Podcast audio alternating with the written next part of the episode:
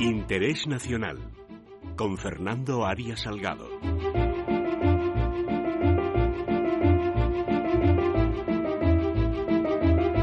Don Fernando Arias Salgado, ¿qué tal está usted? Don Luis, pues muy bien, escuchando con interés el desarrollo de su programa en estos momentos. Bueno, tenía yo ya ganas de hablar con usted. Hacía mucho tiempo que no hablábamos de cuestiones internacionales.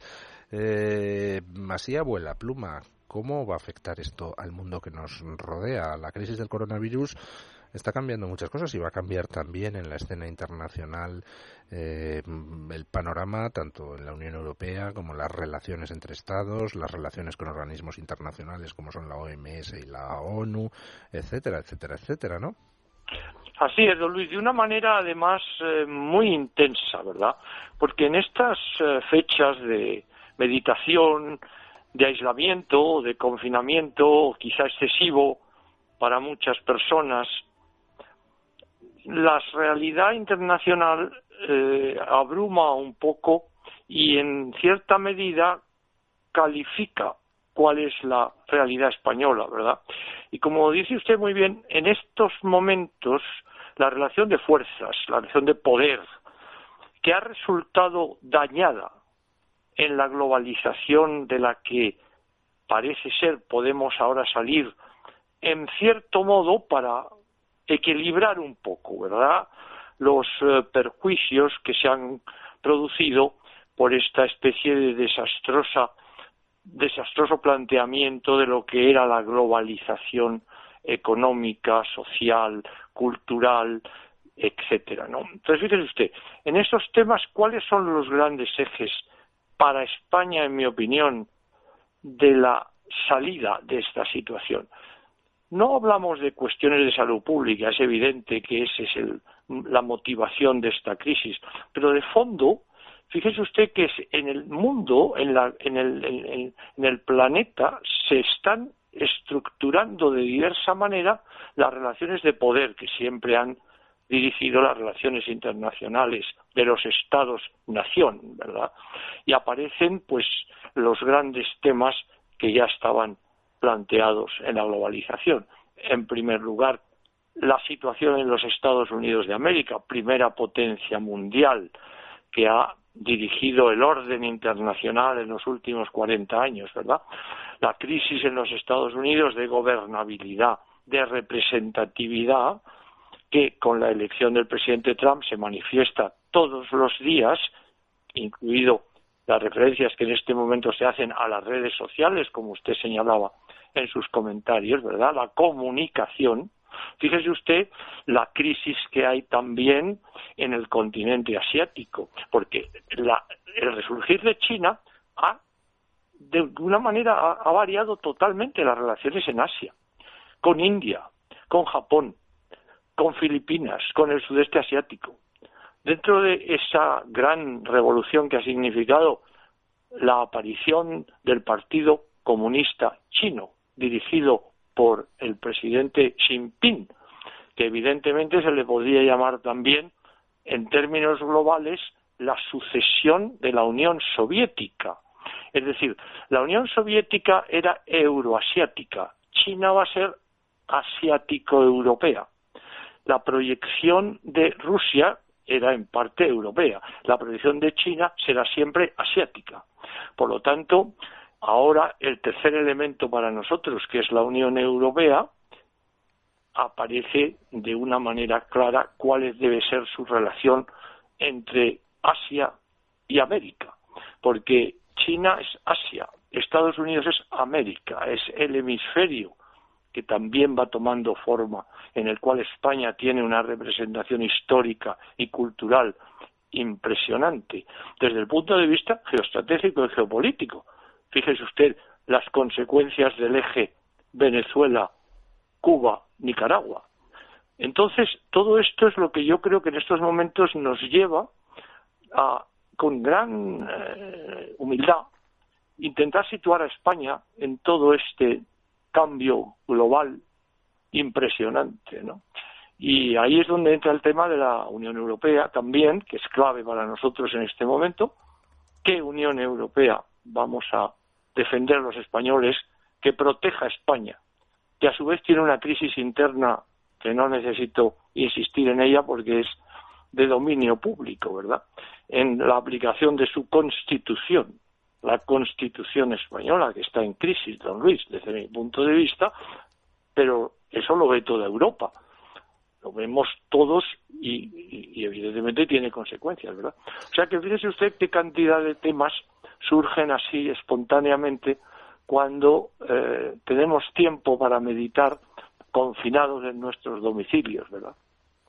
Eh, don Fernando, una cuestión, usted es diplomático, usted eh, ha eh, trabajado durante muchísimos años en distintos destinos y sabe pues cómo son las relaciones entre estados. A mí hay un aspecto que me preocupa especialmente, mm, que es el asunto de la fiabilidad hay gente que no se da cuenta de que cuando denunciamos cosas como que el gobierno manipula las cifras de fallecidos, el gobierno oculta fallecidos, etcétera, pues no es algo solo que nos afecte a los españoles, sino que traslada una imagen del país hacia el exterior que yo, sin entender de diplomacia, intuyo que es demoledora. ¿Qué fiabilidad tiene un país de cara al exterior cuando miente de manera tan obscena a sus propios ciudadanos y lo pueden constatar y lo están constatando los periodistas de distintos países, por ejemplo, los que le hacían desde medios internacionales las preguntas al señor Illa en ruedas de prensa pidiéndole datos sobre los muertos en residencias de ancianos y el señor Illa se volvía a salir por las ramas. Toca usted un tema esencial, don Luis, que en este aspecto, la globalización de la información, de la comunicación hoy, es tan evidente que esa actitud yo diría que es, contraproducente por inútil, porque la eficacia, el orden internacional multilateral, en mi opinión, y yo lo he vivido a fondo durante 40 años, ha fracasado porque no era eficaz, no era efectivo, no resuelve los problemas que había para no solo los ciudadanos de los distintos estados que formaban parte y forman parte pues de la, de la, la Organización Mundial de la Salud, si lo acabamos de ver ahora, la Organización Mundial de Comercio, eh, las Naciones Unidas, el Consejo de Seguridad. Pues mire la información es esa. Hoy es un dominio público, un dominio global. Es absurdo mentir. No hay sentido ninguno. La verdad es la mejor política, sea favorable o no aparentemente en una circunstancia próxima, porque es hoy no es ocultable ninguna ningún hecho que sea relevante para los ciudadanos de los países, sobre todo no solo por las democracias que tienen esa libertad garantizada en la Constitución, aunque muchas veces evidentemente no se cumple, sino porque es que hay ya con las revoluciones eh, tecnológicas digitales la realidad se impone siempre. Es verdad que la realidad puede ser interpretada de distinta manera, pero ese es otro problema. La interpretación de un hecho no cambia el hecho, cambia la interpretación de ese hecho, que es lo que da variedad a las distintas modalidades. Por tanto, a mí me parece que una actitud de un gobierno que en vez de asumir con humildad, en vez de asumir con realismo, que esta pandemia, en este caso, que es terrible, y que la vivimos todos día a día, no solo en España, sino en toda en todo el mundo civilizado además, porque ahí sí que la información funciona, ¿verdad? Pues es absurdo, es decir, es muchísimo mejor y más eficaz, porque si no, la desconfianza, que es la consecuencia básica en las relaciones internacionales, la credibilidad de un gobierno, queda afectada de una manera irreversible. Fíjese usted, cuando hay una guerra, yo viví la guerra de las Malvinas en, en, en, en el Reino Unido, o tuve el honor de ser embajador allí, y la primera víctima de cualquier conflicto, sea el que sea, es la verdad. Desaparece la verdad. Claro, esto es Sustituida por la propaganda. Exactamente. Y entonces, como eso lo sabe todo el mundo, ya nadie se cree nada, ni la verdad ni lo que no es verdad. El problema de esto es que destruye la confianza. Mire usted, esto es como en la familia, esto es como en la relación personal en la relación. Fíjese lo terrible que es esta pandemia que impide la comunicación social, que aleja a las personas unas de otras, que crea miedo. entre unos y otros por temor a un contagio, en mi opinión, totalmente particular, exagerada. Pero desde el punto de vista de lo que es la confianza, lo que usted me plantea, yo diría que es el gran error de esta última etapa de la democracia, de las democracias occidentales, ¿verdad? Intentar engañar a la opinión pública cuando la opinión pública tiene suficientes medios para enterarse de la verdad. Esto es un error tremendo que en las relaciones internacionales, como usted señala, tiene también un efecto demoledor. Y eso yo profesionalmente sí lo he constatado. Hay países con los que esté uno o no de acuerdo.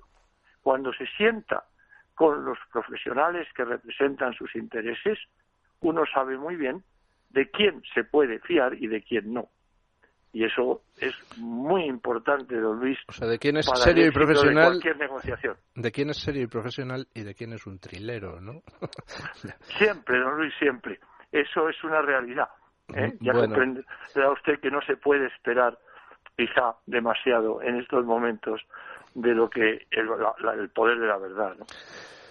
Don Fernando, ¿podemos contar con usted la semana que viene para hablar específicamente de dos cosas? Uno, eh, ¿Qué va a pasar con la Unión Europea ahora? Eh, es decir, ¿cómo se va a traducir la crisis del coronavirus en lo que es la propia existencia de la Unión Europea? Y dos, algo que me ha parecido interesantísimo, que es el cómo Twitter ha traspasado todos los límites en Estados Unidos y ha censurado al propio presidente americano, con lo cual el presidente americano ha sacado una orden ejecutiva que ha hecho que se eh, venga bajo la cotización eh, de Twitter, ¿no? Creo que deberíamos comentarlo la semana que viene. ¿Contamos con usted?